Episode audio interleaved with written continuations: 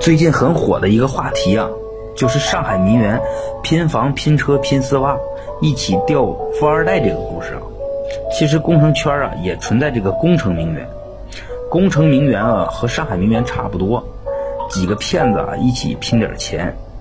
租豪车、住五星酒店、租个写字楼啊当指挥部，岁数大的装领导，能说会道的装中间人，合伙演一出戏。就像上海名媛钓富二代一样，钓那些急于包工程的老板，骗你吃骗你喝那是小事儿，骗你好处费介绍费，有的甚至被骗得倾家荡产，等你发现了为时已晚。等有时间啊，我给大家讲讲如何识别工程骗局。